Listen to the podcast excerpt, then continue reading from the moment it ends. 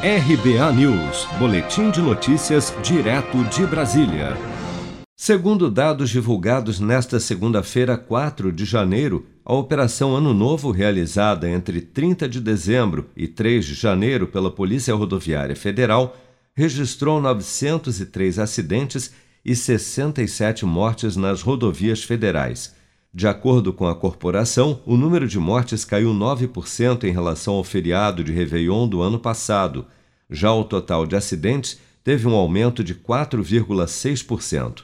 Segundo o comandante de polícia Vilmar Fernandes, a grande maioria das ocorrências se dá pela falta de atenção do motorista. A grande maioria das ocorrências são devido à falta de atenção do motorista. Né? Uma falta de cuidado ao realizar uma ultrapassagem, um excesso de velocidade. Em nota, a Polícia Rodoviária Federal afirmou que a redução no número de mortes teve como principais fatores o fato da corporação ter reforçado a fiscalização e o trabalho de prevenção a acidentes nas rodovias federais de todo o país, além da conscientização dos usuários quanto à importância da obediência às leis de trânsito através das ações de educação para o trânsito.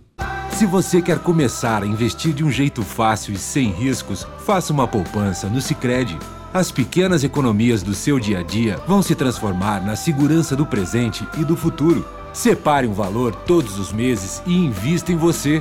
Poupe com o Sicredi, pois gente que coopera cresce. Com produção de Daniele Vaz, de Brasília, Flávio Carpes.